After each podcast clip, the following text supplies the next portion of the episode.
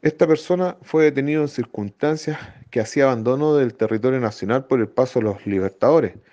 instancia en que fue advertida por personal institucional, quienes coordinaron con funcionarios de esta brigada de homicidios,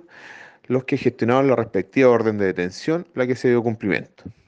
El detenido será puesto a disposición del juzgado de garantía de San Antonio el día de mañana en la primera audiencia.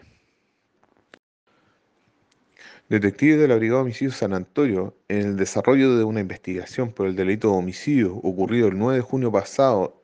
en el interior de una feria libre en la comuna de Cartagena, el día de hoy procedieron a la detención de un sujeto mayor de edad, de nacionalidad chileno,